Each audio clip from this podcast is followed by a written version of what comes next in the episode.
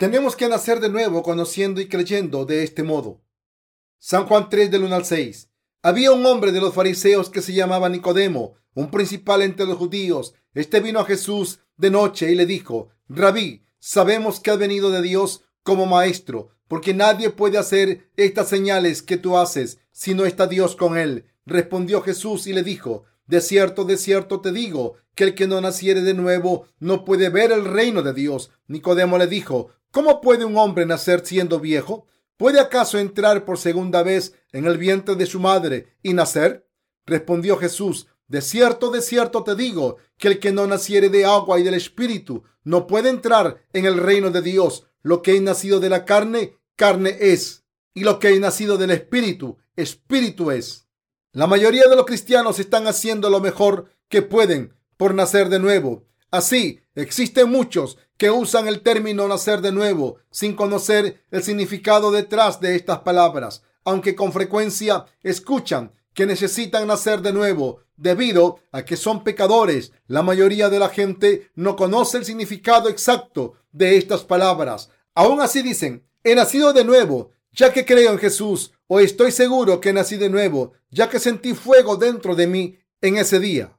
El problema es que la gente solo confía en sus emociones en este asunto de la verdad. Esa gente que se les ha engañado cree que han nacido de nuevo sin conocer la verdad de la salvación. Deben nacer de nuevo solamente a través de la verdad dada por el Señor del Evangelio del agua y el Espíritu. Nacer de nuevo, ser libre de todo el pecado de uno, es posible solamente teniendo fe en la palabra del Evangelio del agua y el Espíritu. Si vamos a nacer de nuevo, debemos creer en la verdad de la palabra de Dios. Para hacer eso, debemos escudriñar la verdad dada por Dios del agua y el Espíritu en nuestro corazón, escuchándola una y otra vez. Primero que nada, debemos darnos cuenta que no podemos reemplazar el Evangelio del agua y el Espíritu con milagros y señales que podamos experimentar. Escuchemos la palabra de Dios que nos es dada a nosotros. De cierto, de cierto te digo, que el que no naciere de agua y del Espíritu no puede entrar en el reino de Dios. San Juan 3:5. Este pasaje de la Escritura nos dice que debemos nacer de nuevo por el agua y el Espíritu para ser libres de todos nuestros pecados. Me gustaría compartir hoy con ustedes lo que verdaderamente significa nacer de nuevo por la verdad del Evangelio del agua y el Espíritu. Cada pecador debe creer en el Evangelio del agua y el Espíritu para entrar en el reino celestial. La mayoría de los cristianos, cuando empiezan a creer en el Salvador, no conocen mucho acerca de la palabra del agua y el Espíritu Santo. En vez de nacer de nuevo por el agua y el Espíritu, creen que el cristianismo es una de las religiones de este mundo. Verdaderamente no podemos nacer de nuevo de todos nuestros pecados solamente creyendo en Jesús como nuestro Salvador, así como la gente de las otras religiones cree en sus dioses. Por lo tanto, debemos darnos cuenta de la palabra del Evangelio del agua y el Espíritu, el cual es la verdad que nos trae la remisión del pecado. Cualquiera que reconozca que es un vil pecador ante Dios y cree en el Evangelio del agua y el Espíritu, puede entonces recibir la salvación de todos sus pecados y llegar a nacer de nuevo. Está mal creer simplemente en Jesús como nuestro Salvador sin el conocimiento de la verdad del Evangelio del agua y el Espíritu. La Biblia nos habla acerca de la verdad del Evangelio del agua y el Espíritu. Él le permite a cada ser humano nacer de nuevo de los pecados del mundo. Debemos darnos cuenta y creer en nuestro corazón en el Evangelio del agua y el Espíritu. Sin embargo, si los cristianos creen equivocadamente sin conocer la verdad del Evangelio del agua y el Espíritu, ¿Cómo podríamos tener seguridad de la salvación de nuestros pecados? Si creyésemos en el cristianismo sin la verdad del Evangelio del agua y el Espíritu, ¿qué quedaría en nuestro corazón? Solamente confusión, desesperación y todos nuestros pecados permanecerían en el corazón, aunque creas en Jesús como tu Salvador, debido a que no has conocido el Evangelio del agua y el Espíritu. Continuarás viviendo como pecador, aunque crees en Jesús. Sería un religioso legalista aún con pecado en tu corazón. Sus almas estarían saturadas con pecado en el corazón debido a que realmente no has tenido un encuentro con Jesucristo, quien vino por la verdad del Evangelio, del agua y el Espíritu. Cuando una persona piensa en el cristianismo como otra buena religión mundana, solamente tendrá confusión y desesperación en el corazón. En estos días, aunque existe mucha gente que ha creído en Jesús durante mucho tiempo, luchan con la confusión y el vacío de sus corazones. La mayoría de los cristianos están viviendo como graves pecadores ante Dios, ya que no conocen el Evangelio del agua y el Espíritu, el cual es la palabra de Dios, debido a que han caído en la confusión religiosa. Piensan que estarán bien aun cuando tienen pecado en su corazón. Una vez que se vuelven religiosos con frecuencia, se disfrazan como verdaderos creyentes, con el tiempo llegan a ser estrictos legalistas, terminarán encarando su propia condenación, incapaces de escapar de todos sus pecados. La fe en el Evangelio del agua y el Espíritu nos permite escapar de todos nuestros pecados y de igual modo debemos utilizarla para escapar de las vacías religiones del mundo. Debemos llegar a nacer de nuevo conociendo y creyendo en el Evangelio del agua y el Espíritu. El Señor nos está diciendo que solo aquellos que creen en el Evangelio del agua y el Espíritu serán completamente liberados de todos sus pecados. El Señor dijo, de cierto, de cierto te digo, que el que no naciere de agua y del Espíritu no puede entrar en el reino de Dios. San Juan 3.5. Aquí se dice que las fuentes que nos permiten nacer de nuevo son el agua y el Espíritu.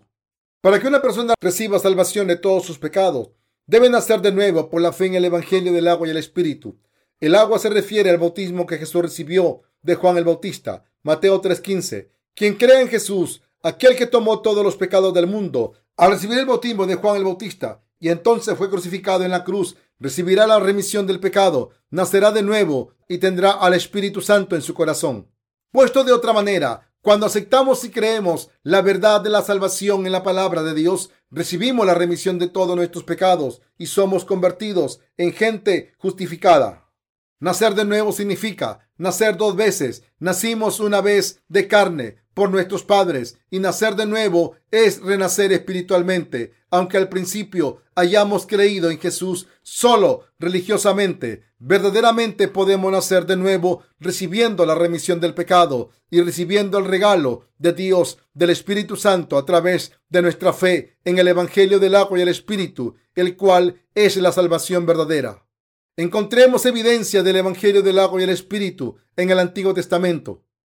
Examinemos primero la verdad del Evangelio revelada en Levíticos 1 en el Antiguo Testamento. ¿Cómo recibía la gente en el pasado la remisión de sus pecados?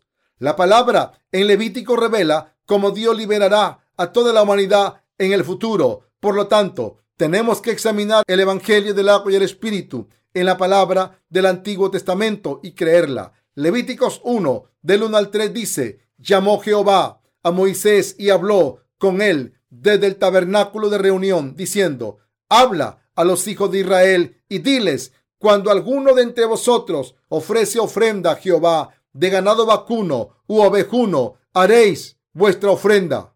Si su ofrenda fuera holocausto vacuno, macho sin defecto lo ofrecerá de su voluntad lo ofrecerá a la puerta del tabernáculo de reunión delante de Jehová. Un título es agregado a cada uno de los 66 libros de la Biblia de acuerdo al tema principal de cada libro. Génesis menciona la creación del universo de Dios y de todo lo que en él hay, así como las historias de los padres de la fe como Abraham, Isaac, Jacob y José. Éxodo menciona como los descendientes de Jacob, los israelitas fueron liberados de Egipto, así como los diez mandamientos, la ley de Dios y el sistema del tabernáculo. Levíticos nos explica cómo Dios y los hombres pueden estar unidos por medio del sistema de sacrificios, el cual nos muestra en detalle el método de Dios para liberar a los humanos de todos nuestros pecados. El nombre del libro se refiere a Leví, quien fue el tercer hijo de Jacobo, con Lea y el progenitor de la tribu de los levitas. El nombre Levi significa unido a Génesis 29, 34. Así como unirse con Dios es el tema consistente del libro de Levítico. La ley de Dios es la colección de sus estatutos, los sí y los no en nuestras vidas. Existen 613 estatutos en la ley aunque Dios nos ha dado su ley a nosotros los humanos, nos falta el, poder de vivir de acuerdo a la ley, a pesar de saber que su ley es justa y buena. Esto se debe a que hemos heredado el pecado original de Adán. Debido a que cada persona ha heredado de Adán un total de 12 clases de pecado. Cada persona es incapaz de conducirse justamente debido al pecado heredado. Por lo tanto, nacimos como seres que no pueden evitar cometer pecados, aun cuando sabemos que está mal. Mas Dios muestra su amor para con nosotros en que siendo aún pecadores, Cristo murió por nosotros. Romanos 5.8. Mientras que toda la gente estaba destinada a nacer como pecadores y ya morir como pecadores, Dios ha puesto el sistema de sacrificios a su pueblo para que pudieran recibir la remisión del pecado. Dios estableció el sistema de sacrificios y encomendó su administración a la tribu de los levitas. En otras palabras, dio el sacerdocio solamente a la tribu de los levitas. A Aarón y a sus descendientes. Éxodo 29.9, número 3.10. Aarón, el primer sumo sacerdote, era descendiente de Leví. Es más fácil entender cómo podemos nacer de nuevo cuando examinamos de cerca el papel de los sacerdotes levitas, cuando escuchamos cuidadosamente la palabra de Dios, la cual describe el sistema de sacrificios, podemos entender mejor la bendición de la remisión del pecado por medio de Jesucristo, quien en la Biblia es el centro más importante. Dios llamó a Moisés un levita a su tabernáculo y designó a su hermano Aarón como sumo sacerdote, quien transferiría todos los pecados al cordero del sacrificio. Cuando cualquiera de los israelitas necesitaba traer una ofrenda al Señor, se le decía que debía traer una ofrenda de su propio ganado, uno del rebaño y otro del ganado. Levíticos 1.2. Esto implica que Dios ya había limitado los tipos de ofrendas del sacrificio que podían llevar todos sus pecados. Si los israelitas iban a recibir la remisión del pecado ante Dios, se les requeriría sacrificar a Dios un borrego o un chivo, y si el sacrificio era parte de una ofrenda quemada, era necesario traer un animal macho sin defecto hasta el frente del tabernáculo. Una ofrenda quemada es una clase de sacrificio ofrecido a Dios siendo quemado. A través de esta ofrenda, el animal sacrificado muere en lugar de la persona y el sacrificio recibe el juicio vicariamente. El pecador merecía esto de parte de Dios. Entonces, ¿cómo se le requeriría a los pecadores realizar la ofrenda ante Dios para que Dios la acepte gozosamente? Levíticos 1.4 dice, y pondrá su mano sobre la cabeza del holocausto y será aceptado para expiación suya. Podemos encontrar la solución en este pasaje y pondrá su mano sobre la cabeza del holocausto. Debemos poner atención a la frase poner la mano sobre la cabeza del holocausto. Escrito está que cuando un pecador ponía su mano sobre la cabeza del holocausto, todos sus pecados eran transferidos sobre el animal sacrificado.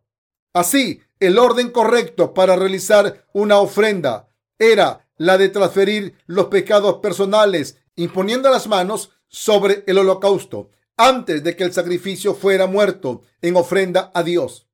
Y pondrá su mano sobre la cabeza del holocausto. Levíticos 1.4. El primer paso para recibir la remisión personal del pecado en el Antiguo Testamento es la imposición de manos. La imposición de manos es la acción aplicada a la persona, al animal sacrificado. La frase poner la mano sobre significa que los pecados de uno son transferidos sobre el chivo expiatorio. Este era el método correcto para expiar los, pecados de uno, establecido por él mismo, y pondrá su mano sobre la cabeza del holocausto y será aceptado para expiación suya. Levíticos 1.4.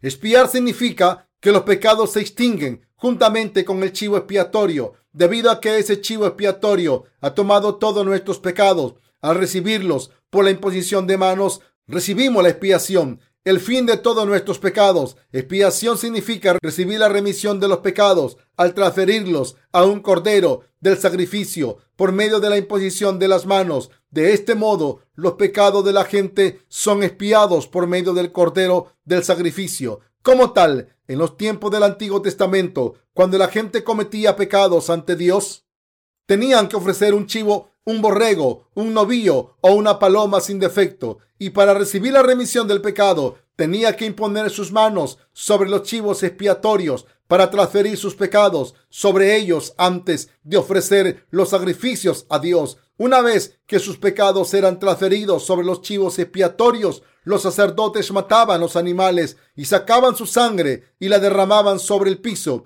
Este era el sistema de sacrificios, el cual Dios les había concedido a los israelitas para que pudieran recibir la remisión del pecado. Así tenían que ofrecer sacrificios de acuerdo a la ley de Dios, transfiriendo todos sus pecados sobre los corderos del sacrificio por medio de la imposición de manos.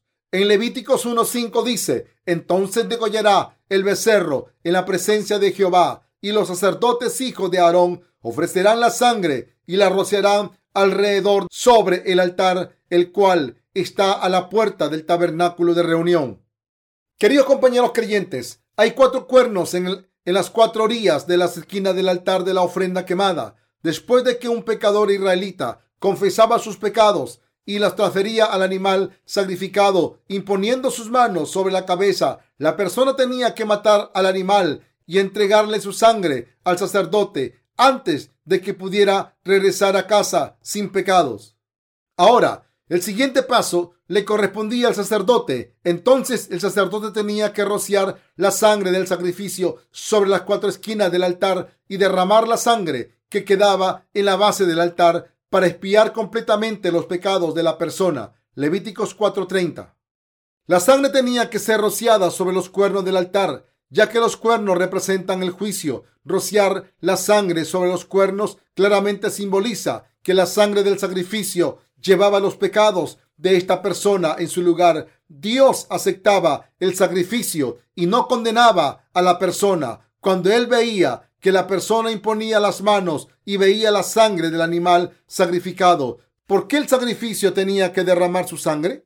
Esto se debe a que la vida de la carne está en la sangre. Levítico 17:11. Debido a que un israelita debía morir por la justicia de Dios, cuando cometía pecado, la sangre del sacrificio era rociada en lugar de su propia sangre, en lugar del pecador, un animal del sacrificio sería muerto después de transferir los pecados de la persona por la imposición de las manos. Con la sangre del sacrificio podía satisfacer la ley de Dios, la cual dice que la paga del pecado es muerte. Romanos 6:23. Es por ello que el animal del sacrificio derramaba su sangre y moría en lugar del pecador. Después de tomar todos sus pecados, los sacerdotes en el Antiguo Testamento ponían la sangre del sacrificio sobre los cuernos del altar del holocausto. Cuando examinamos Jeremías 17.1 junto con Apocalipsis 20 del 11 al 15, podemos descubrir que el cuerno que se refiere al libro de la vida a partir de aquí, al rociar la sangre sobre los cuernos del altar,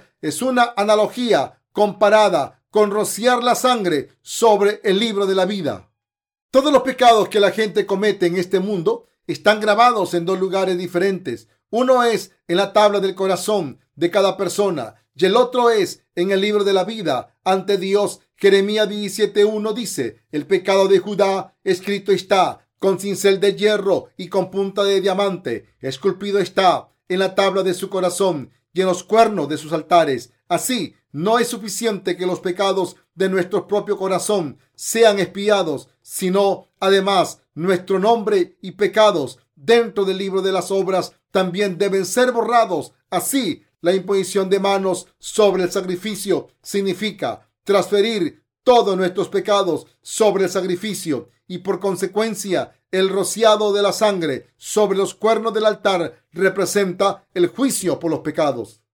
Los pecados de cada persona eran borrados cuando la persona imponía sus manos sobre el sacrificio, derramaba su sangre hasta morir y lo ofrecía a Dios. Los israelitas ofrecían sus sacrificios de esta manera, diciendo, por favor, acepta el precio de la muerte de este animal y lava completamente todos mis pecados. Como tal, podían ser lavados de sus pecados por medio de corderos sin defecto, sacrificados a través del ministerio de los apóstoles en el Antiguo Testamento. Los animales sacrificados pagaban el precio de muerte en lugar de ellos ante Dios. Y degollará el holocausto y lo dividirá en sus piezas, y los hijos del sacerdote Aarón pondrán fuego sobre el altar y compondrán la leña sobre el fuego. Luego los sacerdotes hijos de Aarón acomodarán las, las piezas, la cabeza y la grosura de los intestinos sobre la leña que está sobre el fuego que habrá encima del altar y lavará con agua los intestinos y las piernas y el sacerdote hará arder todo sobre el altar. Holocausto es ofrenda encendida de olor grato para Jehová. Levíticos 1 del 6 al 9.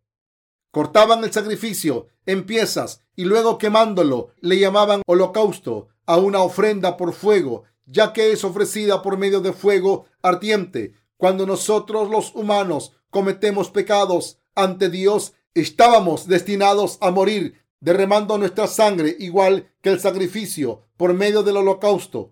Dios nos está diciendo que debimos haber recibido el juicio del fuego eterno. Este holocausto era el justo juicio de Dios. Dios satisfacía dos de sus leyes por medio del holocausto, la ley de la justicia de Dios y la ley de su amor. Debido a que Dios es justo y santo, Él concede la remisión del pecado a la persona solo cuando ofrece un animal del sacrificio en lugar de Él. Debido a que Dios es justo, Él tiene que juzgarnos por nuestros pecados. Debido a que Él es el Dios del amor y Él no nos juzga directamente y en vez de eso, Él juzga al holocausto, haciéndonos transferir nuestros pecados sobre Él al imponer nuestras manos y quemando el sacrificio. Aquí está otro ejemplo de ofrenda del pecado, el cual era por la expiación de los pecados de la gente común. Si alguna persona del pueblo pecare por hierro, haciendo algo contra alguno de los mandamientos de Jehová en cosas que no se han de hacer, y delinquiere, y luego que conociere su pecado que cometió, traerá por su ofrenda una cabra una cabra sin defecto por su pecado que cometió, y pondrá su mano sobre la cabeza de la ofrenda de la expiación y la degollará en el lugar del holocausto. Luego con su dedo el sacerdote tomará de la sangre y la pondrá sobre los cuernos del altar del holocausto y derramará el resto de la sangre al pie del altar y le quitará toda su grosura de la manera que fue quitada la grosura del sacrificio de paz y el sacerdote la hará arder sobre el altar en olor grato a Jehová. Así hará el sacerdote expiación por él y será perdonado. Levíticos 4, 27 al 31. Todos nacemos con pecados que son heredados desde Adán. Nuestro interior está lleno de pecados. Somos una bola de pecados, tales como pensamientos perversos, adulterio, fornicación, asesinato, robo, celos, maldad, engaño, laxivia, lujuria, blasfemia, orgullo e insensatez. Mateo 7, 21 al 22. ¿Cómo puede una persona que ha cometido pecados darse cuenta de que es culpable? Puede reconocer su pecado derramando la luz de la ley sobre su corazón. Escrito está, ya que por las obras de la ley ningún ser humano será justificado delante de él, porque por medio de la ley es el conocimiento del pecado. Romanos 3:20. Llegamos a darnos cuenta de nuestros pecados por medio de la ley de Dios. No sabríamos que hemos cometido pecado aún después de cometerlo. Por ello, Dios hizo que nos diéramos cuenta de nuestra pecaminosidad primeramente para que buscáramos su salvación. ¿Cómo nos damos cuenta de nuestros propios pecados? Nos damos cuenta de lo que es pecado por medio de la ley de Dios. Sabemos que si hemos hecho bien o mal a Dios, al reflejándonos sobre nuestras obras y ante la palabra escrita de Dios, la cual afirma lo que sí y lo que no ha establecido Dios, por si uno ha cometido o no pecado, no se determina por nuestra propia conciencia, sino por la palabra de Dios. A través de la ley establecida en la palabra de Dios, llegamos a darnos cuenta de nuestros propios pecados. En el pasaje de arriba de Levíticos 4, 27 al 32, la palabra habla del pecado sin intención. Frecuentemente cometemos más pecados sin intención que con, que con intención ya que nacimos pecadores. Los pecados sin intención incluyen los pecados que hemos cometido sin saber, aquellos que hemos cometido debido a nuestras propias debilidades y aquellas que hemos cometido debido a nuestras deficiencias y errores. Llamamos pecados sin intención aquellos cometidos por causa de nuestras debilidades. No podemos evitar cometer pecados sin intención, ya que somos pecadores por naturaleza. La gente en tiempos antiguos era tan débil como lo somos nosotros ahora. También cometían pecados sin intención diariamente al desobedecer cualquiera de los mandamientos del Señor. Estamos destinados a morir debido a nuestras iniquidades y pecados. Efesios 2.1. El pecado y la culpa de una persona se distinguen como sigue. Llamamos al mal nato en nuestros corazones y pensamientos pecado, ya lo que hacemos mal le llamamos iniquidades, que han sido puestos en acción debido a la maldad nata. Si alguien cometía pecados sin intención y reconocía sus pecados, que se le requería traer como ofrenda una cabra, hembra sin defecto, como ofrenda por el pecado que había cometido, y pondrá su mano sobre la cabeza de la ofrenda de la expiación y la degollará en el lugar del holocausto. Levíticos 4:29. Para que los israelitas recibieran la remisión del pecado, primero tenían que reconocer que ciertamente eran pecadores. A pesar de que Dios desea otorgarle la remisión del pecado, sería imposible para Dios conceder la remisión del pecado a aquellos que no reconozcan sus pecados. Así, los israelitas tenían que saber qué mandamientos de Dios habían roto y también debían entender cuál era el justo juicio por sus pecados. Entonces, necesitaban ofrecer holocaustos a Dios para recibir la remisión del pecado. Todo el que no recibió aún la remisión del pecado todavía tiene pecado en su corazón. Primero tenía que llevar una cabra y transferir sus pecados imponiendo sus manos sobre su cabeza. Y luego la persona tenía que ofrecer su sangre degollándola. Esta era la forma correcta para que recibieran la remisión del pecado. Desde luego, el sacrificio podía ser una cabra, un toro o un cordero. La condición para el animal del sacrificio era que tenía que ser sin defecto para ser aprobada por Dios si el sacrificio cojeaba o no, o tuviera cicatrices en su cuerpo o alguna enfermedad en los ojos. Dios no aceptaba ese sacrificio. Para que el sacrificio fuera aceptable, el animal tenía que estar limpio y sin defecto. Animales limpios son aquellos que tienen pezuña hendida y rumian. Levíticos 11.3. Por lo tanto, de entre los animales limpios como el cordero, el chivo y el becerro, solo aquellos sin defecto podían ser ofrecidos como sacrificios aprobados ante Dios. Entonces, ¿quién en este mundo no tiene defectos? La única respuesta de Jesucristo. Todos los pecados de la gente podían ser transferidos por el proceso de la imposición de manos. Esta era la promesa de Dios escrita en su palabra. Luego que conociere su pecado que cometió, por su ofrenda. Traerá por su ofrenda una cabra, una cabra sin defecto por su pecado que cometió, y pondrá su mano sobre la cabeza de la ofrenda de la expiación y la degollará en el lugar del holocausto. Levíticos 4, 28 al 29. Dios le dijo a los israelitas que tenían que imponer sus manos sobre la cabeza del sacrificio, quien llevaría los pecados por ellos. La imposición de las manos en el Antiguo Testamento era la forma en la que todos los pecados eran transferidos a otro, al animal sacrificado por la imposición de las manos. ¿Podía entonces el pecador recibir la remisión de sus pecados? Una persona en esos días podía recibir la remisión del pecado cuando primeramente transfería su pecado al sacrificio, al imponerle las manos y después ofrecerlo a Dios con un corazón que conocía su pecaminosidad diciendo, soy un pecador que debería morir desangrándome como este sacrificio debido a mis pecados. ¿En dónde está la vida de la carne? Está en la sangre. Levítico 17:11. En la sangre de la persona está la vida. La vida de toda la carne está en la sangre. A pesar de cuán sano esté nuestro corazón, si no se provee sangre para ser bombeada, esa persona morirá seguramente. Entonces, ¿por qué Dios les dijo a los israelitas que rociaran la sangre sobre los cuernos cuando estuvieran ofreciendo sacrificios a Dios?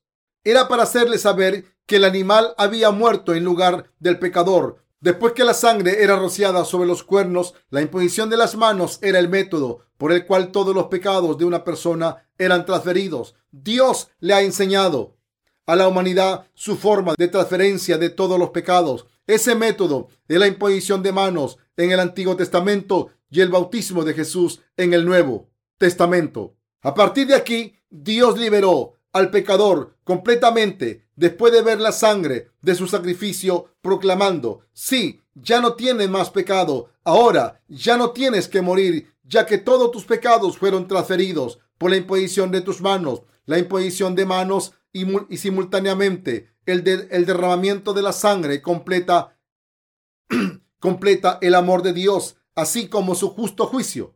Cuando Dios creó a los humanos, Él nos creó del polvo para la remisión de todos nuestros pecados. Ambos, el libro del juicio de Dios, así como la tabla del corazón de cada uno de nosotros, debe ser cubierto con sangre. La remisión completa del pecado solo es posible cuando ambos están cubiertos con la sangre. Esto es, para la remisión del pecado, todos los pecados grabados deben ser borrados ante Dios, así como en nuestro corazón. Queridos compañeros creyentes, ¿aceptan la palabra de Dios? El último paso de la ofrenda por el pecado se describe en el siguiente pasaje y le quitará toda su grosura, de la manera que fue quitada la grosura del sacrificio de paz, y el sacerdote la hará arder sobre el altar en olor grato a Jehová. Así hará el sacerdote expiación por él y será perdonado. Levíticos 4:31. Aquí dice que todas las partes sucias del sacrificio tal como el excremento, debe ser arrojado fuera y la grosura separada del animal tenía que ser quemada junto con el resto del sacrificio sobre el fuego del altar. Esta grosura en la Biblia se refiere de hecho al Espíritu Santo. Así, para que los israelitas recibieran la remisión del pecado, tenían que realizar las ofrendas exactamente como Dios les había mandado. El sacrificio debe hacerse con un animal limpio, sin defecto. Solo cuando seguían exactamente las reglas para la ofrenda por el pecado, podían recibir la remisión del pecado ante Dios si se hubieran llenado de pasión y consideraran mejor ofrecer un animal más grande como un elefante, hubieran fallado y no habrían recibido la remisión del pecado. Específicamente Dios había ordenado traer un animal limpio como el cordero, un chivo o un becerro todos estos tienen pezuñas y son rumiantes. Dios se agrada con los creyentes que rumian la palabra de Dios y que se apartan del mundo. El sacrificio sin defecto final a Dios es Jesucristo, quien fue perfecto, sin pecado. La gente en tiempo del Antiguo Testamento recibía la remisión del pecado, trayendo un cordero o un chivo sin defecto, al imponer sus manos sobre él para transferir sus pecados, y el sacerdote realizaba la ofrenda a Dios esto se aplica también en el Nuevo Testamento. Jesús recibió el bautismo de Juan el Bautista, quien transfirió todos nuestros pecados sobre Jesús. Finalmente Jesús nos liberó al recibir el juicio por todos nuestros pecados cuando Él murió sobre la cruz. La última parte del pasaje acerca de la conclusión de la ofrenda por el pecado de la gente común afirma y quemará toda su grosura sobre el altar como la grosura del sacrificio de paz Así el sacerdote hará por él la expiación de su pecado y tendrá perdón. Levíticos 4:26. Reexaminemos todo el proceso del holocausto de la gente común. Lo que la gente común tenía que hacer era imponer sus manos sobre la ofrenda del sacrificio para transferir todos sus pecados sobre él y luego se degollaba la ofrenda para extraer su sangre. Esta era toda la tarea que cada pecador de forma individual tenía que hacer por sí mismo. Al hacer esto, confesaba que eran pecadores, que deberían haber muerto, igual que los animales sacrificados por el juicio de Dios. El resto del trabajo les correspondía a los sacerdotes, quienes actuaban por parte de la gente.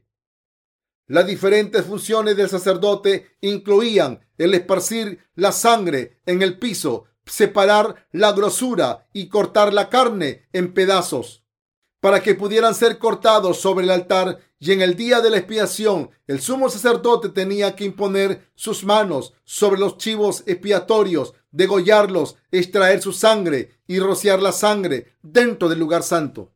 Así los israelitas no hubiesen podido recibir la remisión del pecado si no hubiesen sido por los sumos sacerdotes en el día de la expiación todos los sacerdotes tenían que abandonar el tabernáculo. El sumo sacerdote representaba a toda la gente y tenía que ministrar todo el ritual del sacrificio para la remisión de los pecados anuales de los israelitas. Levítico 16. El sumo sacerdote lo liberaba del juicio de Dios, transfiriendo los pecados anuales al imponer sus manos sobre el sacrificio a beneficio de ellos. Como tal, podemos descubrir que la imposición de las manos era la única forma apropiada para transferir los pecados de los israelitas sobre los sacrificios. En ambos casos, el sacrificio para los pecados diarios de la gente común y el sacrificio para la remisión de los pecados anuales de todos los israelitas en el día de la expiación. En los tiempos del Antiguo Testamento, los sacerdotes realizaban el trabajo de borrar todos los pecados de los israelitas. No cualquiera podía realizar las tareas de poner la sangre sobre los cuernos, derramar el resto de la sangre en el piso y de quemar el sacrificio ante Dios después de que había sido cortado en pedazos. Saúl, el primer rey de Israel, trató él mismo de realizar la tarea del sacerdote. 1 Samuel 13:9 Este fue un grave pecado ante Dios. Nadie excepto el sacerdote podía ofrecer un sacrificio ante Dios. ¿A quiénes escogió Dios como sacerdotes? Él escogió a Aarón y a sus descendientes. Por lo tanto, solo un descendiente de Aarón podía ser un sumo sacerdote. No cualquiera podía llegar a ser sacerdote ante Dios. Dios había designado únicamente a la tribu de los levitas para ser sacerdotes. Era aceptable si una persona de la tribu de Judá llegara y dijera, yo haré las ofrendas a Dios, ya que soy el rey. Ese tipo de persona recibiría la maldición de la lepra de parte de Dios.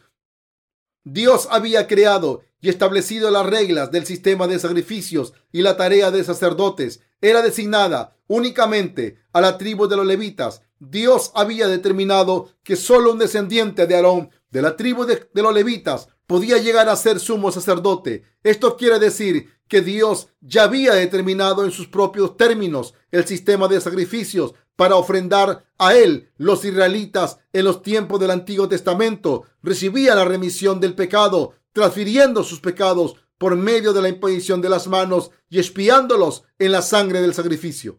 Debemos conocer la ley de la salvación de Dios y nuestras propias debilidades. También tenemos que ofrecerle el sacrificio de acuerdo al sistema de sacrificios que Dios ha establecido para recibir la remisión del pecado, ya que no podemos evitar cometer pecados cada día debido a nuestras debilidades, ya que en nuestras conciencias sabemos que tenemos pecado en nuestro corazón que no hemos vivido de acuerdo a la ley de Dios, debemos hacer una ofrenda por la verdad del Evangelio del agua y el Espíritu. En el tiempo del Antiguo Testamento, la gente tenía que realizar una ofrenda tomando un chivo o un cordero sin defecto. Cuando la gente del Antiguo Testamento traía un cordero ante Dios, ya que habían pecado, ese cordero seguían a su amo sin conocer su destino. Los israelitas no criaban a los corderos o a los chivos o a los becerros para comerlos, sino para recibir la remisión del pecado. Por medio de ellos, así criaban muchos animalitos sin defecto. Remisión del pecado equivalente a un día en el Antiguo Testamento. En el Antiguo Testamento, los israelitas podían dar ofrendas para la remisión del pecado, equivalente a un día. Cuando la gente del Antiguo Testamento cometía un pecado contra Dios diariamente, cada uno de ellos tenía que traer un sacrificio sin defecto ante Dios, transfiriendo sus pecados, imponiendo sus manos sobre la cabeza y luego degollándolo para extraer su sangre, la cual se pasaba a los sacerdotes. Luego los sacerdotes ponían la sangre sobre los cuernos del altar y derramando el resto en el piso, también cortaban el sacrificio en pedazos, separando la grasa y ofreciéndola sobre el fuego del altar ante Dios siempre que pecaban. Además, ya que tenían que traer un sacrificio cada vez que cometían un pecado, aquellos que tenían una mala conciencia o que no podían vivir de acuerdo a la palabra de Dios, tenían que ofrecer muchos becerros, chivos y corderos. Aún así, el número de animales no se acercaba a la cantidad de pecados que cometía la persona. ¿Cuántos pecados comete la gente mientras viven en este mundo? Ya que siempre cometen pecado, el número de sacrificios es proporcionalmente más corto. Así, Dios sabía que era muy difícil para los israelitas recibir la remisión de sus pecados diarios, así que les concedió un sacrificio equivalente a los pecados de un año. Si el pueblo pensara que no podían continuar ofreciendo sacrificios diarios por los pecados cometidos, se quedarían sin esperanza y al final se rendirían. Fundamentalmente la gente es débil. La gente puede ir hasta el límite para hacer lo que está en sus habilidades. Pero si fallan, se disolucionarán y dicen que sea lo que sea. Si la gente no, no tiene forma de terminar una construcción, que se halla a la mitad, muchos se declararían en bancarrota y caerían en la decepción. Queridos compañeros creyentes, aunque tratamos de vivir de acuerdo a la ley de Dios, mientras que ofrecemos cada día oraciones de arrepentimiento, terminamos abandonando nuestra fe en Jesús, ya que podemos ser limpios de nuestros pecados. Tal gente cae en un hábito de desesperación y vives sin esperanza por el resto de sus vidas, a pesar de cuán bien crea una persona en Dios o que tanto se arrepienta una persona, uno no puede borrar sus propios pecados con tales acciones, aun si realiza una ofrenda de acuerdo al sistema de sacrificios establecido por Dios. Es inútil cuando la gente no tiene dinero o bienes materiales, son incapaces de hacer una ofrenda. Algunas veces la gente tiene su, su dignidad. No es fácil para la gente ir al tabernáculo para realizar una ofrenda. Existe otra instancia cuando los pecadores son incapaces de realizar una ofrenda. Esto es cuando no se tiene una recolección de sus pecados. Así que ni siquiera piensan en ofrecer sus sacrificios. Una persona debería realizar una ofrenda a Dios si ha cometido pecado contra Dios. Sin embargo, no puede hacerlo si después de cometer un pecado se olvida de ello. No le lleva a una persona mucho tiempo para cometer otro pecado, aunque se esté preguntando, ¿cuándo cometí pecado? Para algunas personas les lleva una hora para otros solamente minutos. Una vez que la persona comete un nuevo pecado, se le olvida el pecado anterior y se vuelve difícil recordar todo el tiempo con precisión. Así es una mentira cuando una persona dice que siempre ofrece oraciones de arrepentimiento apropiadamente. ¿Cómo puede una persona ofrecer bien oraciones de arrepentimiento cuando olvida sus pecados fácilmente? Se me dijo que un pez tiene una corta memoria de tres segundos. Tic, tac, tic, tac, tic, tac. Y su memoria previa desaparece. Por ejemplo, digamos que un pez muerde la carnada que un pescador ha puesto en su anzuelo y se atora. El pez se sacude y se suelta del anzuelo que tiene atorado. Escapa y cae de nuevo al agua. Este pez siente dolor y dice, wow, duele, Casi morí. Duele. Apenas sobreviví. Tres segundos después de pensar esto, el pez nada hacia otra carnada que está en el agua, aunque aún le duele la boca y casi murió un instante antes. ¡Wow! Este se ve delicioso. Es raro. No estoy seguro de haber visto esto antes. Así el pez se dirige hacia la carnada y le da unos cuantos mordiscos. ¡Wow! Realmente se ve delicioso. ¿Cuán delicioso se verá este gusano mientras se mueve en el anzuelo? Para el pez parecería que el gusano le dice, por favor, cómeme. Oh, es tan lindo. ¿Por dónde empezaré a comerlo? ¿Comenzaré por su cabeza o comeré todo su cuerpo de una sola vez? Es tan hermoso y se ve delicioso. Después de pasar varias veces, el pez se mete todo el gusano en la boca. Cuando se da cuenta de lo ocurrido, el anzuelo se ha escabullido en lo profundo de su garganta. En esta ocasión, cuando aún siente el dolor, es sacado fuera del agua. La misma persona lo sostiene en sus manos, pero el pez no lo reconoce. La memoria de un pez no dura tres segundos. Así aún, si cae en el agua una tercera vez, si colocas otra carnada en el anzuelo y rápidamente lo tiras en el mismo lugar, el mismo pez morderá de nuevo, aunque los humanos tenemos mejor memoria que la de los peces. Debido a la hipocresía y a la mala memoria y debido a que han cometido muchos pecados, olvidan los pecados que han cometido momentos antes. Ya que cometemos muchísimos pecados, es imposible recordarlos todos. Si la gente quebranta la palabra de Dios, muchísimas veces tienden a recordar solo aquellos pecados que son enormes, editan episodios de sus propios pecados y solo recuerdan los mayores. Así, era imposible conceder una remisión definitiva del pecado al ofrecer sacrificios por sus pecados diarios en el sistema que Dios había establecido para el pueblo de Israel.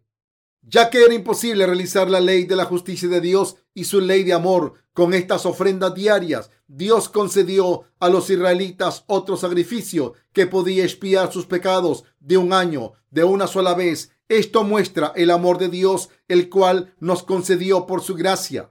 Ya que él conocía nuestras debilidades, Dios le concedió al pueblo su gracia. al redimirlos del equivalente de un año de pecados de una sola vez. La sombra de la remisión eterna del pecado y su realidad. En Levítico 16, 29 dice, y esto tendréis por estatuto perpetuo. Este estatuto se refiere a las reglas que Dios ha establecido acerca de cómo ofrecer el sacrificio del día de la expiación, como se menciona en Levítico 16, 29 al 31. Y esto tendréis por estatuto perpetuo en el mes séptimo, a los diez días del mes, afligiréis vuestras almas y ninguna obra haréis, ni el natural ni el extranjero que mora entre vosotros, porque en este día se hará expiación por vosotros y seréis limpios de todos vuestros pecados delante de Jehová. Día de reposo es para vosotros y afligiréis vuestras almas. Es estatuto perpetuo.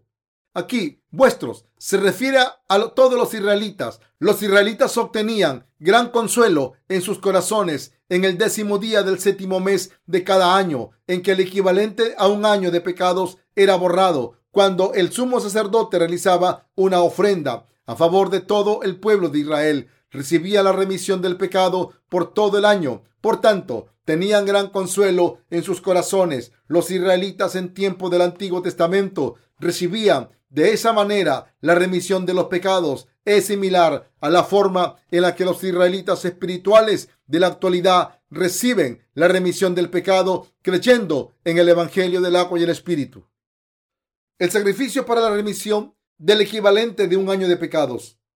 Veamos cómo la gente del tiempo del Antiguo Testamento ofrecía el sacrificio para la remisión del equivalente de un año de pecados. Este sistema del día de la expiación está escrito en Levíticos capítulo 16. Dios es santo. Debido a que Dios es santo, el sumo sacerdote que ministraba la ofrenda en ese día debía recibir la remisión del pecado antes de que pudiera realizar la ofrenda a favor de todos los israelitas. Cualquiera, cualquier persona que sea impura no puede presentarse ante Dios. Así, el sumo sacerdote tenía que recibir primero la remisión del pecado. Si observamos Levítico 16, 6 dice, y hará traer a Aarón el becerro de la expiación que es suyo, y hará la reconciliación por sí y por su casa Aarón tenía que ofrecer un becerro por su propia ofrenda del pecado ante Dios.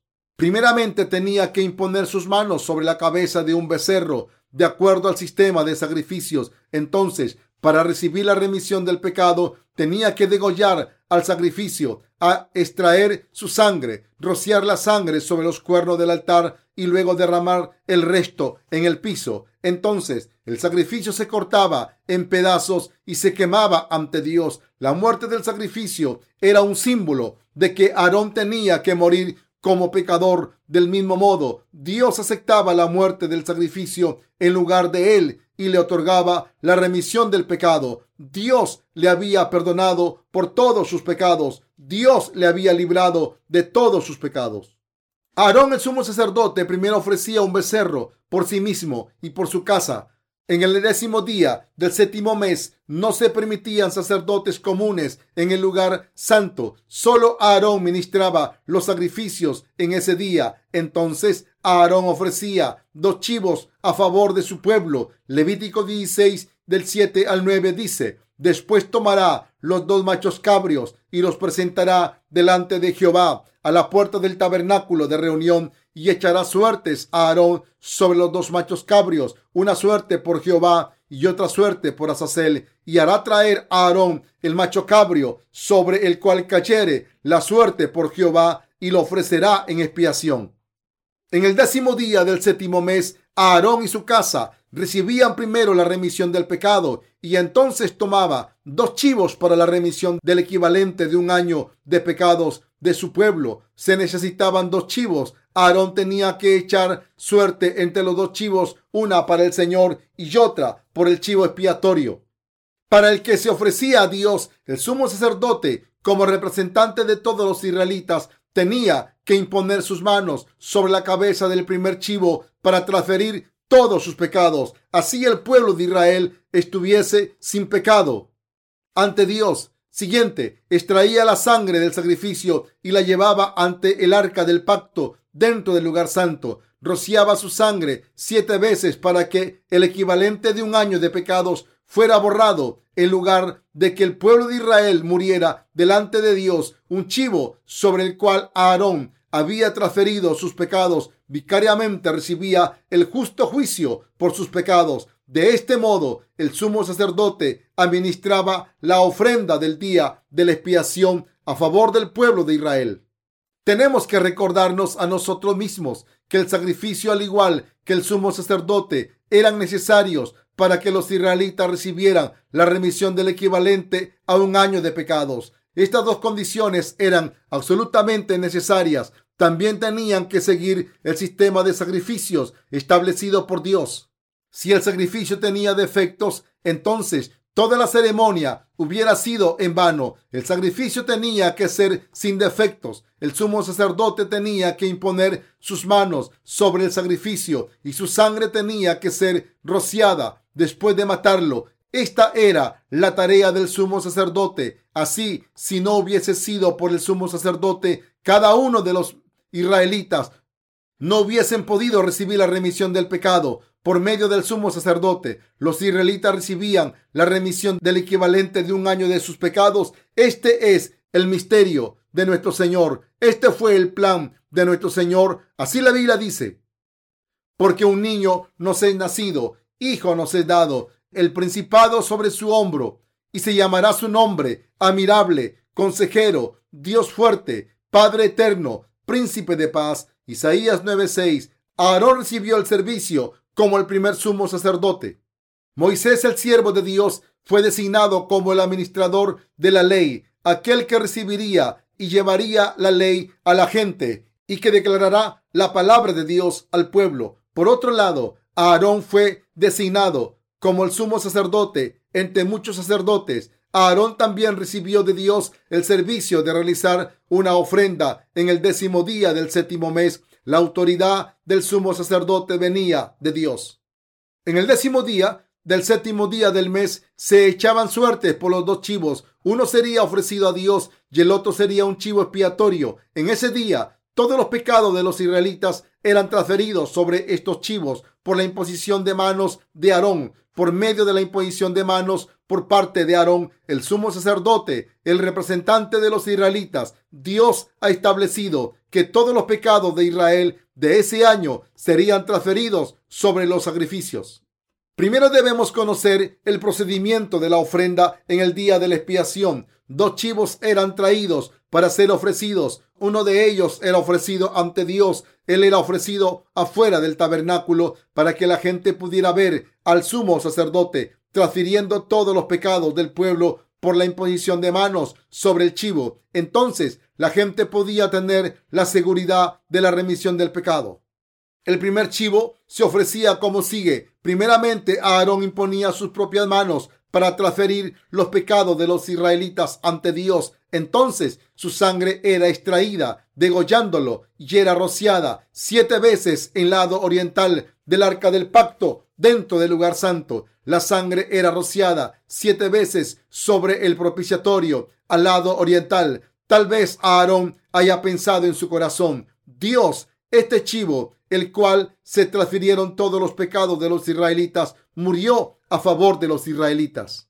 El número 7 implica perfección o terminación como es usado en el libro del Apocalipsis. En la Biblia, el 5 es el número designado para la gracia. 6 es el número que implica humanidad. 4 se refiere a las pruebas y a las tribulaciones. El número 2 se relaciona con el testimonio. Tales significados están implicados dentro de estos números en la Biblia. Así, si observamos en la Biblia, el número 4 aparece siempre que hay pruebas y tribulaciones. 40 días de oración en el desierto, 40 días de ayuno, oración y 40 años en el desierto son ejemplos. Cuando se habla de gracia, necesariamente se aplica el 5. Había cinco pórticos cerca del estanque llamado Bethesda, en donde Jesús sanó a un hombre que tuvo una enfermedad durante 38 años. San Juan 5, del 1 al 5. El número 2 se aplica a testimonio. Para recibir la remisión del pecado ante Dios, Dios tenía que aceptar la evidencia de la ofrenda del pueblo y también el pueblo necesitaba tener seguridad en sus corazones de su remisión del pecado ante Dios. Es por ello que dos chivos se usaban en el día de la expiación. Uno de los chivos era llevado ante Dios y el otro era llevado fuera de los atrios del tabernáculo para que la gente pudiera ver las manos de Aarón sobre el chivo. Solo si el sumo sacerdote, a quien Dios había designado, imponía sus manos sobre el chivo delante de todo el pueblo en el décimo día del séptimo mes, solo así la gente aceptaría que todos sus pecados del año fueron transferidos sobre el chivo expiatorio. Así, Dios preparó dos chivos para la ofrenda. Uno de los dos chivos era ofrecido a Dios dentro del tabernáculo. Aarón diría con sus manos sobre la cabeza del chivo, Dios, la gente de Israel ha ido en contra de cada estatuto de la ley que tú nos has enseñado. Han cometido homicidio, adulterio y robo. Adoraron otros dioses, no guardaron el sábado e invocaron tu nombre en vano mientras levantaba sus manos que fueron impuestas en la cabeza del chivo todos los pecados fueron transferidos inmediatamente. Todos los pecados de los israelitas fueron transferidos sobre el animal sacrificado por la imposición de las manos sobre la cabeza del sumo sacerdote. Entonces el sumo sacerdote degollaba el chivo. Hacía eso porque la paga del pecado es muerte. ¿Qué hacía después de extraer su sangre degollando al chivo? El sumo sacerdote llevaba la sangre dentro del altar dentro del lugar santo en donde moraba Dios, levantaba las cortinas y entraba en el lugar santísimo para rociar la sangre siete veces sobre y antes del lado oriental del arca del pacto. Si el sumo sacerdote hubiese olvidado meter la sangre juntamente con él, hubiese muerto. La razón por la que hubiese muerto, si no hubiese metido la sangre o si no hubiese quemado el incienso, se debe a que una persona puede acercarse a Dios solo después de pasar sus pecados sobre el sacrificio por causa de sus juicios. Quien quiera que desee estar ante Dios primero debe recibir su juicio de otro modo, no a manera de estar ante el Dios Santísimo. Así aún, el sumo sacerdote tenía que llevar la sangre del sacrificio, la cual había recibido el juicio por los pecados como señal de haber sido juzgado y acercarse a Dios con fe en la sangre para poder vivir. No hay manera de estar ante el Dios Santísimo. Ahora, uno de los chivos era ofrecido a Dios como sacrificio. Veamos Levítico 16, del 18 al 20 y saldrá al altar que está delante de Jehová y lo espiará y tomará de la sangre del becerro y de la sangre del macho cabrio y la pondrá sobre los cuernos del altar alrededor y esparcirá sobre él de la sangre con su dedo siete veces y lo limpiará y lo santificará de las inmundicias de los hijos de Israel. Cuando hubiere acabado de espiar el santuario y el tabernáculo de reunión y el altar, hará traer el macho cabrio vivo Aarón ofrecía un sacrificio perfecto a Dios con el primer chivo. Entonces tenía que traer el otro chivo vivo. ¿Qué ocurriría a este chivo? Veamos unos cuantos versículos. Y pondrá Aarón sus dos manos sobre la cabeza del macho cabrio vivo y confesará sobre él todas las iniquidades de los hijos de Israel, todas sus rebeliones y todos sus pecados, poniéndolos así sobre la cabeza del macho cabrio y lo enviará al desierto por mano de un hombre destinado para esto y aquel macho cabrio llevará sobre sí todas las iniquidades de ellos a tierra inhabitada y dejará ir el macho cabrio por el, por el desierto.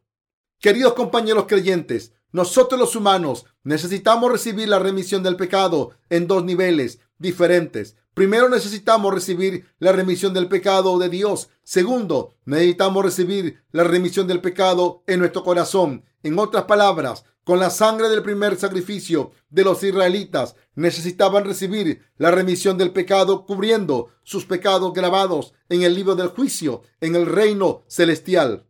Cuando Dios veía la sangre, Él les otorgaba la remisión del pecado diciendo, el pueblo de Israel ha recibido el juicio por todos sus pecados. Ellos han recibido la remisión del pecado. Ellos han recibido la expiación de sus pecados. Este sacrificio ha muerto por ellos después de que todos sus pecados fueron transferidos sobre él. Primero debemos recibir esta remisión del pecado ante Dios. Si observamos la oración del Señor, dice, vosotros pues oraréis así, Padre nuestro que estás en los cielos, santificado sea tu nombre, venga tu reino, hágase tu voluntad, como en el cielo, así también en la tierra. Mateo 6 del 9 al 10. La frase hágase tu voluntad como en el cielo, así también en la tierra. Habla acerca de la salvación y la emancipación que recibimos de todos los pecados en nuestro corazón cuando aceptamos que Jesús ha tomado todos los pecados que hemos cometido en este mundo. Visitemos nuevamente Levítico 16, 20 al 21. Cuando hubiere acabado de espiar el santuario y el tabernáculo de reunión y el altar, hará traer el macho cabrio vivo y pondrá a Aarón sus dos manos sobre la cabeza del macho cabrio vivo y confesará sobre él todas las iniquidades de los hijos de Israel, todas sus rebeliones y todos sus pecados, poniéndolos así sobre la cabeza del macho cabrio y lo enviará al desierto por mano de un hombre destinado para esto. Ahora, los pecados grabados en el cielo fueron borrados en el primer chivo. Entonces, ¿cómo hizo Aarón para borrar los pecados presentes en los corazones de los israelitas? Dios preparó otro chivo para ser mostrado delante del pueblo, sobre el cual Aarón, el sumo sacerdote, impuso sus manos sobre la cabeza de este segundo chivo y oró, Dios, yo transfiero los pecados de los israelitas. Ellos han cometido los pecados de homicidio, adulterio, robo, celos y contiendas. Han servido a otros dioses, han usado tu nombre en vano, dieron falso testimonio, no guardaron el sábado en santidad y ofendieron todos y cada uno de los mandamientos de tu ley. Todos estos pecados yo los transfiero sobre este chivo. El sumo sacerdote a favor de este pueblo imponía sus manos sobre el chivo y así transfería todos los pecados del pueblo. Entonces el chivo era enviado al desierto por la mano de un hombre apropiado. El chivo expiatorio cargaba todos los pecados de los israelitas y vagaba por el amplio desierto, donde moría cargando aún los pecados de los israelitas. Al aceptar que por este método todos los pecados de los israelitas eran transferidos de una vez por todas sobre el chivo expiatorio, ellos sabían en su corazón que habían recibido la remisión del pecado y la certeza de su salvación. El chivo expiatorio sobre el cual todos sus pecados eran transferidos vagaba en lo profundo del desierto, el lugar en el cual los israelitas ofrecían sus primeros sacrificios. Fue el desierto del Sinaí. No existía ni pasto ni una hoja que creciera en esta área. El chivo que era abandonado eventualmente moría ahí, debido a que el chivo expiatorio moría llevando los pecados de los israelitas. Por ellos los israelitas recibían la remisión del pecado en sus corazones, después de ver con sus propios ojos cómo Aarón había realizado la ofrenda por ellos en el día décimo del séptimo mes. Esto también nos habla del proceso por el cual nosotros podemos recibir nuestra remisión del pecado. La remisión del pecado por el pueblo tiene que realizarse en dos lugares diferentes los pecados bajo los nombres de la gente en el libro del juicio en el reino de Dios, al igual que los pecados en los corazones deben ser borrados. Estas dos partes dan como resultado la verdadera remisión del pecado. Queridos compañeros creyentes, Dios ha borrado todos nuestros pecados completamente. La voluntad de Dios ha sido completada en el cielo. Lo que tenemos que hacer ahora es recibir la remisión completa del pecado en nuestras almas, aceptando que todos nuestros pecados ya fueron transferidos sobre la ofrenda del sacrificio. Lo que necesitamos hacer es aceptar la verdad del Evangelio en nuestros corazones. Hebreos 10.1 dice, porque la ley, teniendo la sombra de los bienes venideros, no la imagen misma de las cosas, nunca puede, por los mismos sacrificios que se ofrecen continuamente cada año, hacer perfectos a los que se acercan. Dice que el sacrificio del día de la expiación del tiempo del Antiguo Testamento era una sombra de los buenos tiempos que vendrían. Esto es la redención eterna realizada por Jesucristo, nuestro Salvador. Ahora veamos como Jesús ha realizado la remisión de todos nuestros pecados en el Nuevo Testamento. Primero que nada, tenemos que saber que Jesucristo es el Hijo de Dios que vino a esta tierra para liberar a todos los humanos. Mateo 1, 21 al 25 afirma, y dará a luz un hijo y llamará su nombre Jesús, porque él salvará a su pueblo de sus pecados. Todo esto aconteció para que se cumpliese lo dicho por el Señor por medio del profeta cuando dijo, He aquí, una virgen concebirá y dará a luz un hijo y llamará su nombre Emanuel, que traducido es Dios con nosotros. Y despertando José del sueño, hizo como el ángel del Señor le había mandado y recibió a su mujer, pero no la conoció hasta que dio a luz a su hijo primogénito y le puso por nombre Jesús. Nuestro Señor Jesús vino a este mundo como Dios, Emanuel, como se profetizó en el Antiguo Testamento. La palabra hebrea, Emanuel, significa Dios con nosotros. Él vino a este mundo para estar con nosotros y su nombre fue Jesús. El nombre Jesús significa el Salvador. El Señor vino humildemente en semejanza de hombre, a pesar de su perfecta divinidad, para convertirse en nuestro Salvador en este mundo. Él nos liberó de todos nuestros pecados al borrarlos por nosotros, su pueblo, quienes fuimos creados en su imagen. Veamos Mateo 3 del 13 al 17 para saber lo que nuestro Señor ha hecho después de venir a este mundo. Entonces Jesús vino de Galilea a Juan al Jordán para ser bautizado por él. Mas Juan se le oponía diciendo, yo necesito ser bautizado por ti y tú vienes a mí. Pero Jesús le respondió, deja ahora, porque así conviene que cumplamos toda justicia. Entonces le dejó y Jesús después que fue bautizado subió luego del agua y he aquí los cielos le fueron abiertos y vio al Espíritu de Dios que descendía como paloma y venía sobre él. Y hubo una voz de los cielos que decía, Este es mi Hijo amado en quien tengo complacencia. La palabra entonces significa el tiempo en que Jesús cumpliría toda la justicia al venir como sumo sacerdote. ¿Por qué Jesús recibió el bautismo en el río Jordán?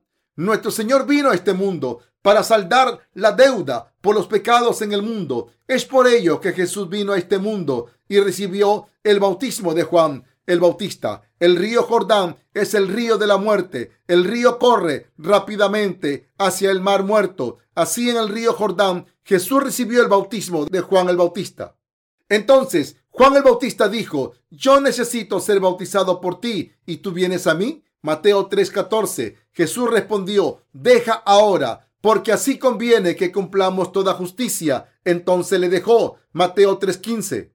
Así, los dos sumos sacerdotes llegaron juntos y cumplieron toda la justicia. Juan el Bautista es el mayor entre aquellos nacidos de mujer, como está escrito en Mateo 11:11. Jesús, el representante del cielo, estaba a punto de recibir el bautismo de Juan el Bautista, el representante de toda la humanidad. Jesús dijo, tú debes bautizarme a mí. Entonces Juan respondió, ¿cómo puedo atreverme a bautizarte a ti? Jesús le dijo en un tono fuerte, deja ahora, porque así conviene que cumplamos toda justicia. Entonces le dejó. Es correcto que cumplamos toda justicia. De este modo, quiero decir, es correcto que me bautices a mí, ya que es correcto que yo cumpla toda justicia al recibir el bautismo. Mateo 3 del 13 al 17.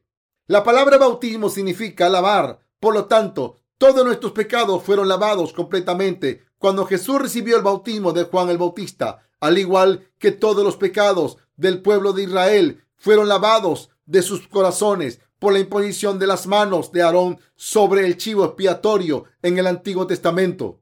Mateo 3:15 dice que Jesús fue bautizado para cumplir toda justicia. ¿Qué es entonces esta justicia? Se dice que la justicia de Dios está revelada en el Evangelio y nos guía de fe a fe. Romanos 1.17. La equidad de Dios puede significar la justicia de Dios. La justa obra que Dios nos concedió a los humanos fue el que borró todos nuestros pecados por medio de su Hijo. Este fue el mismísimo bautismo que Jesús recibió.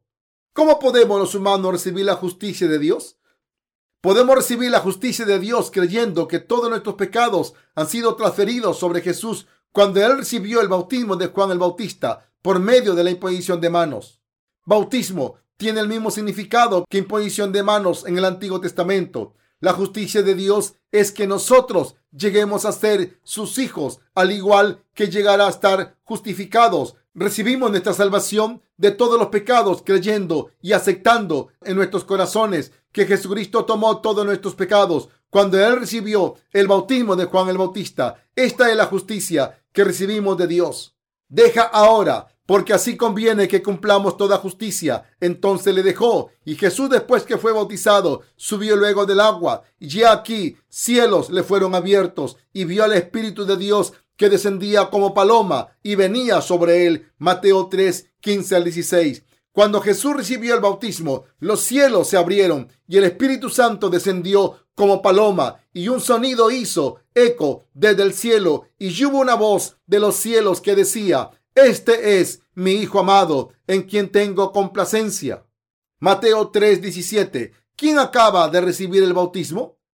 Fue Jesucristo el Hijo de Dios. Simultáneamente era el Hijo de Dios, al igual que el Dios que nos creó. Este es mi Hijo amado en quien tengo complacencia. Dios tenía complacencia en Jesús. Dios Padre hizo que todos nuestros pecados fueran transferidos sobre Jesús, el Hijo de Dios. El Hijo de Dios obedientemente llevó todos nuestros pecados vicariamente, de acuerdo a la voluntad del Padre, para que llegáramos a ser hijos de Dios.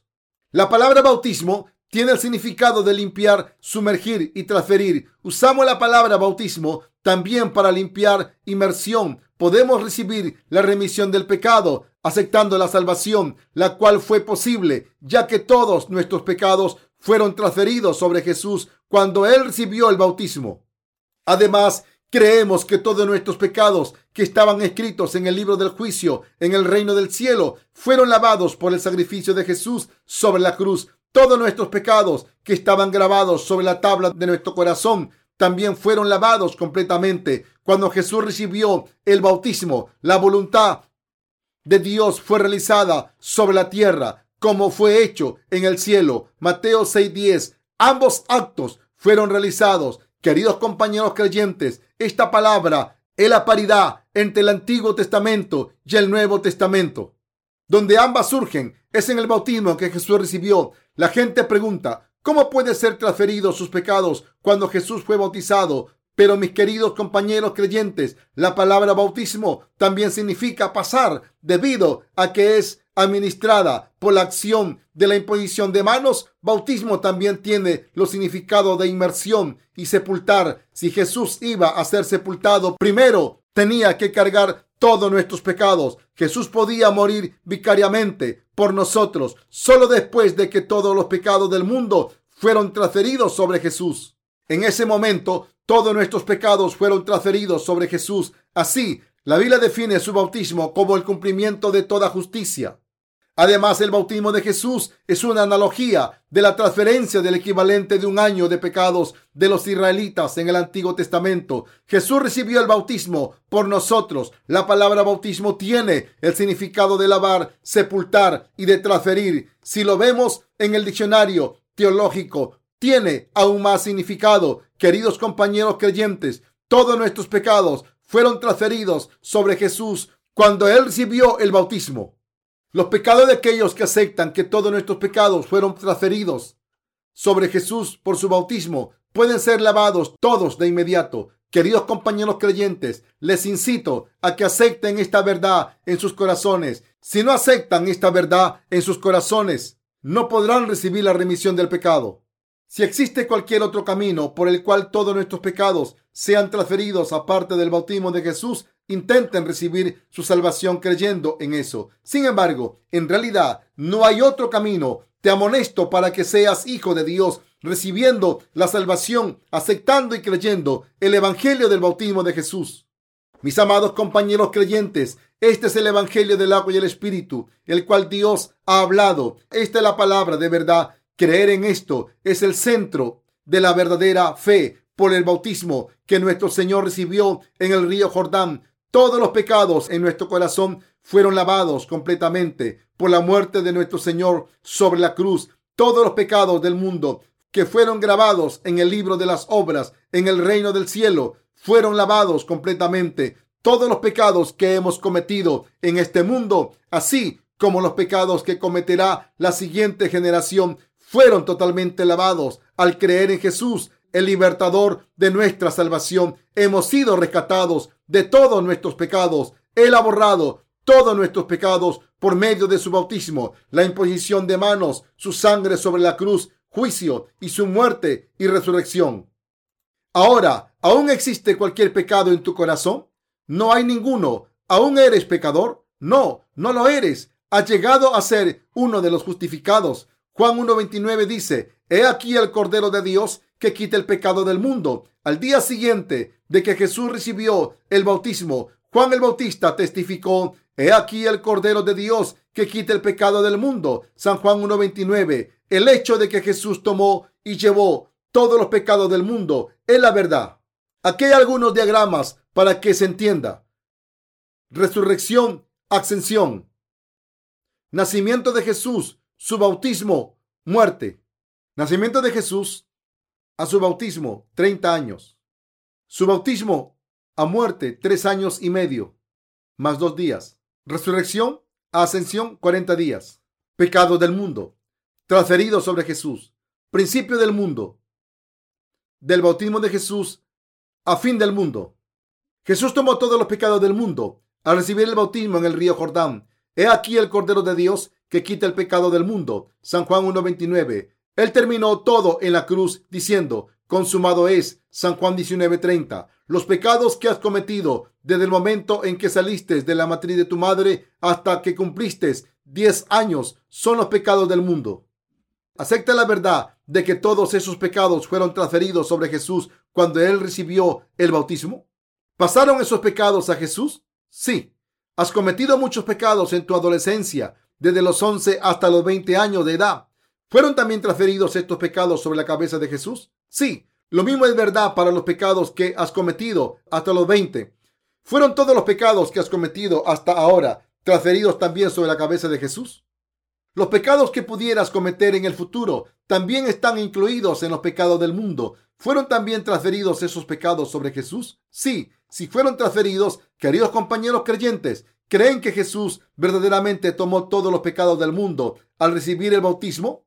Sí, sí lo creemos. ¿Y creen que Jesús se hizo cargo de todos los pecados del mundo y que cumplió toda la justicia? Sí, sí lo creemos. Con su bautismo y derramamiento de sangre sobre la cruz, Jesús se encargó de todos los pecados del mundo y aún de todos los pecados que serán cometidos hasta el fin del mundo. Jesús realizó toda la justicia de Dios al tomar todos los pecados del mundo por medio de su bautismo y al recibir el juicio por esos pecados sobre la cruz. ¿Aún tienes pecado o no? Ahora ya no hay más pecado en el mundo. Si crees en la palabra de Dios y en la verdad de que Jesús borró todos los pecados del mundo con su bautismo y sangre, entonces no tienes pecado. Eso es salvación. Eso, ese es el regalo de Dios de salvación. Este es el Evangelio del agua y el Espíritu, la mismísima base de nuestra fe. Estas son las obras de expiación que nuestro Señor realizó para liberarnos de todos nuestros pecados por medio de su bautismo. Queridos compañeros creyentes, ¿crees ahora en el Evangelio del agua y el Espíritu? Ver a Jesús y apacentar el Evangelio del agua y el Espíritu es creer en la palabra de verdad. Esta es la palabra de nacer de nuevo. Solo cuando aceptamos esta palabra podemos llegar a nacer de nuevo. Queridos compañeros creyentes, ¿desean nacer de nuevo por el agua y el Espíritu? Si es así, creen el Evangelio del agua y el Espíritu. Esta es la verdadera fe y la verdadera vida espiritual. El cristianismo como religión es creer en Jesús, quien ha sido creado por la gente de acuerdo a sus propios pensamientos y reciben su salvación arbitrariamente. Sin embargo, verdadera fe creyendo que Jesús me ha liberado por su amor hacia mí y de acuerdo a su promesa y que Él ha completado la salvación sobre su propia voluntad. Su salvación no tiene nada que ver con nuestras propias obras. Sin embargo, la verdadera fe creyendo que Jesús me ha liberado por su amor hacia mí y de acuerdo a su promesa y que Él ha completado la salvación sobre su propia voluntad, su salvación no tiene nada que ver con nuestras propias obras. Dios borró todos los pecados de los israelitas en los tiempos del Antiguo Testamento por la imposición de manos del sumo sacerdote sobre el cordero del sacrificio. En el Nuevo Testamento, Jesús tomó todos nuestros pecados al recibir el bautismo del sumo sacerdote. Juan el Bautista, nosotros que vivimos en los tiempos del Nuevo Testamento, debemos aceptar y creer en el bautismo de Jesús, el cual nos ha hecho libres del pecado. Debido a que no habría transferencia de pecados ni derramamiento de sangre sin el bautismo de Jesús, Jesús nos ha liberado totalmente al tomar todos nuestros pecados con su bautismo y recibiendo el juicio por todos nuestros pecados por medio de su sangre derramada sobre la cruz. Por lo tanto, nosotros los creyentes del Evangelio del agua y el Espíritu no recibiremos el juicio por nuestros pecados. Debemos creer que Jesús tomó totalmente todos los pecados del mundo cuando recibió el bautismo y que vicariamente recibió el juicio por nuestros pecados sobre la cruz. Debemos aceptar en nuestro corazón el Evangelio del agua y el Espíritu, el cual preparó Jesús para que pudiéramos recibir la salvación debido a su amor por nosotros. Podemos evitar el juicio por nuestros pecados, aceptando la verdad de que nuestro Señor nos ha redimido completamente para liberarnos de todos nuestros pecados y por consiguiente de todo juicio. Los pecadores pueden ahora ser justificados creyendo en el Evangelio del agua y el Espíritu con el corazón y confesando con sus labios. Señor, yo creo en ti, aunque no tengo ningún mérito. Yo creo en tu bautismo, muerte y resurrección. Recibimos nuestra salvación cuando con gratitud aceptamos la obra de nuestro Señor en nuestra fe, poniendo los ojos en Él. La fe verdadera es creer en Él y aceptar sus actos de justicia. De este modo, esta es la palabra de nacer de nuevo y conoceréis la verdad y la verdad os hará libres. San Juan 8:32. ¿Acaso no necesitamos tener un conocimiento esencial para realizar un trabajo importante como el del alcalde de una ciudad? ¿No necesitamos conocer la verdad para recibir nuestra salvación? Verdaderamente recibimos nuestra salvación solo si tenemos la evidencia bíblica de que Jesús es nuestro Señor y Salvador personal por el Evangelio del agua y el Espíritu. La verdad te hará libre. San Juan 8:32. Queridos compañeros creyentes, ¿han recibido la libertad? ¿Aceptan esta verdad? ¿Somos religiosos o gente con vidas espirituales genuinas? ¿Somos gente que vive vidas espirituales en nuestro, en nuestro Señor? Aún así existen muchos religiosos en este mundo. Aquellos que viven vidas de fe genuina en Jesucristo no tienen pecado. Sin embargo, los religiosos no pueden evitar su permanencia como pecadores debido a sus deficiencias, aunque creen en el mismo Jesús que nosotros, tú y yo, verdaderamente no tenemos pecados en nuestros corazones. Realmente no existe pecado en nuestro corazón. Sin embargo, la fe de los religiosos está mal debido a que creen que no tienen pecado si son buenos en sus vidas religiosas, pero aún continúan teniendo pecado, pero que a pesar de todo cometen teniendo pecado, que a pesar de todo cometen, a pesar de su fe en Jesús. Así, dicen que tienen que lavar sus pecados con sus oraciones de arrepentimiento, siempre que pecan, pero en realidad tales oraciones no pueden reemplazar al Evangelio del agua y el Espíritu, el cual ha borrado todos los pecados de toda nuestra vida. Ninguna doctrina de las religiones del mundo puede ser sustituto.